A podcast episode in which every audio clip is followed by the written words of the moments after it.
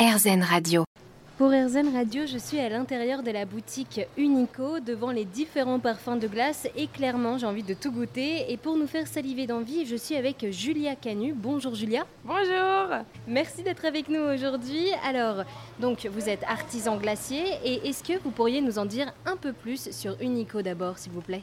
Alors Unico, on a ouvert avec euh, mon mari et associé euh, il y a cinq ans. Donc nous, on est issus du monde de la cuisine. On a fait l'Institut Paul Bocuse à Écully.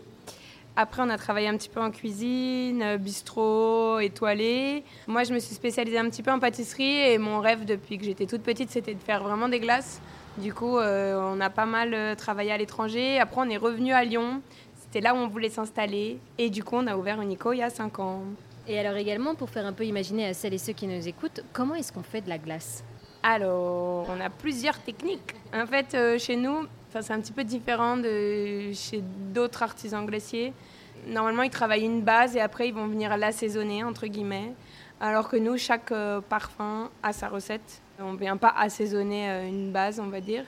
Donc, ça dépend. Par exemple, pour les crèmes glacées, on fait d'abord lait, crème, jaune d'œuf, un peu de sucre. Par exemple, crème glacée café, ce serait ça. Infusion du café 72 heures à froid. Euh, après, on filtre et après, on turbine. Pour les sorbets, on ne travaille pas la purée de fruits, on travaille que le fruit frais. Du coup, on prend d'abord les fruits cueillis à maturité. Ensuite, on fait une étape de désinfection parce qu'on ne va pas cuire le fruit, on les garde crus. Ensuite, euh, bah, on épluche ou euh, on enlève les noyaux ou, je sais pas, par exemple, bah, pour les fraises, on va enlever les queues de fraises. Euh, ensuite, on les mixe avec un peu de sucre et du coup, après, on les turbine. Donc là, il n'y a pas d'étape de cuisson. Comment est-ce que vous choisissez vos produits? C'est ça, ce sont des produits locaux? Oui, à moins de 100 km pour tout ce qui est euh, frais. Euh, donc lait et crème de Bresse. Le lait, on travaille aussi avec Tony qui est installé en Haute-Ivoire. C'est un producteur de, lait et de yaourt. À la base, il faisait plus de yaourt et fromage. C'est devenu un de nos principaux bah, producteurs pour le lait ensuite, pour les fruits, en fait, ça fait 5 ans maintenant, du coup, euh, les producteurs, ils nous connaissent bien. Euh, c'est pas nous qui passons les commandes, c'est eux qui nous disent qu'est-ce qui est disponible et euh, quand ce sera disponible, en fait. Par exemple, la mardi dernier, on a été chercher 70 kilos de cerises parce que avec les pluies, tout ça, elle commençait à s'abîmer, en fait, sur l'arbre. Du coup, il a tout pris. Et du coup, bah, c'est des cerises que peut-être il n'aurait pas vendues à des particuliers. Mais nous, c'est pas grave si elle a un peu cabossé ou nous, euh, c'est pas un problème puisque de toute façon, après, on va la réduire en, purée. Quoi. Donc euh, voilà, c'est eux qui nous appellent. vous euh, changez de goût un peu toutes les semaines, de saveur toutes les semaines. Comment est-ce que vous décidez ces nouveaux goûts? Comment est-ce que vous les trouvez? Ah bah c'est les producteurs qui nous disent. Hein. c'est pas moi qui décide en vrai. Pour les fruits, forcément de saison. Après, on peut faire des associations. Par exemple, on a fait abricot rôti au marin. on peut faire abricot cru tout simple. Euh, après, pour tout ce qui est crème glacée, c'est bah, aussi en fonction de la saison parce que, par exemple, la verveine, on en a en ce moment, la menthe aussi, beaucoup. Euh, après, tout ce qui est fromage, par exemple, on travaille avec des fromages frais de brebis, etc. Donc, par exemple, nos producteurs, ils font du fromage que pendant l'été euh, parce que l'hiver, bah, les brebis doivent se reposer, etc. Elles n'ont pas de lait. donc, après, par exemple, tout ce qui est noix, etc. Ça, on peut l'avoir à peu près toute l'année et en fait, on change. On a toujours une noix en vitrine, mais par exemple, des fois, ça peut être pistache, des fois, ça peut être noisette, amande, sésame, cacahuète. Enfin, ça, c'est comme moi, j'ai envie. Euh, et, également, vous proposez des goûts un peu plus insolites, comme euh, typiquement, bah là en ce moment, il y a euh, petit pois et caramel de fraises, ou même j'avais vu concombre menthe aussi à un moment.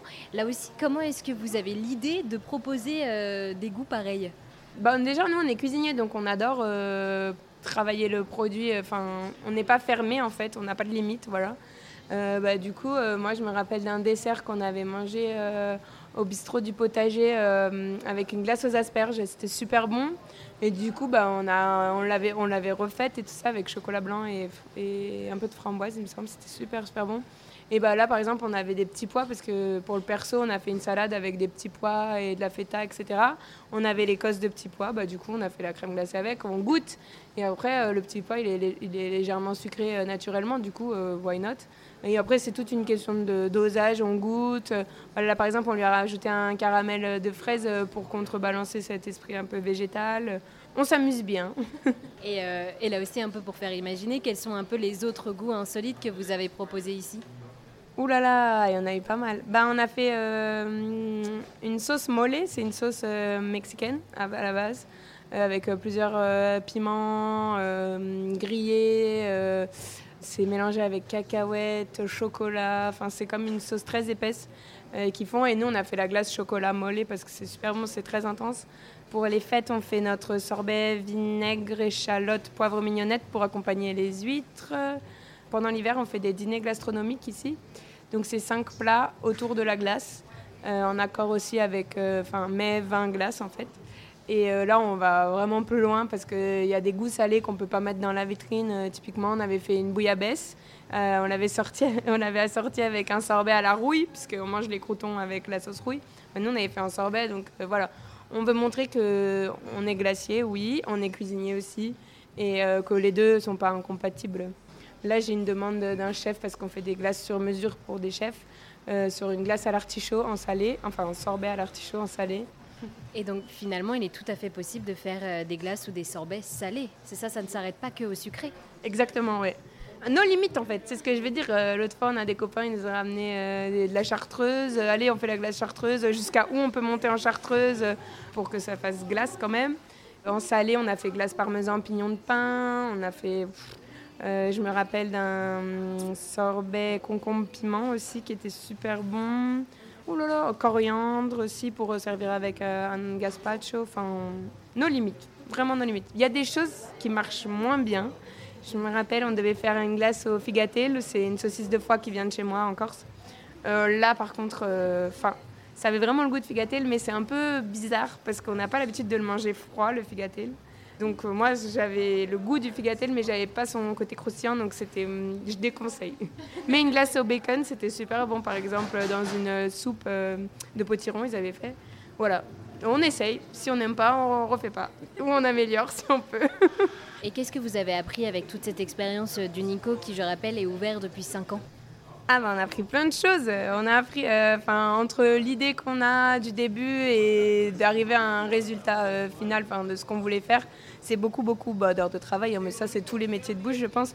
Mais c'est surtout au niveau du service. Euh, on a, au début, on a vraiment dû faire un peu. Euh, c'était même plus du service, c'était de l'éducation à nos clients parce que, comme je disais, euh, chez un glacier, on est habitué à avoir 75 parfums, tout disponible tout le temps. Et nous, on n'a que 16 parfums qui changent tout le temps. Des fois, même, il y en a, ils durent à peine 3 heures dans la vitrine. Après, ça, c'est un autre. Et du coup, des fois, ça engendre beaucoup de frustration. Mais là, maintenant, la plupart des clients qui nous connaissent bien, et ben, ils viennent et en fait ils disent ben, en fait on vient pas avec une idée de ce qu'on va prendre comme parfum, on sait que ben, va se faire plaisir et qu'on va découvrir quelque chose, du coup on se laisse guider un petit peu.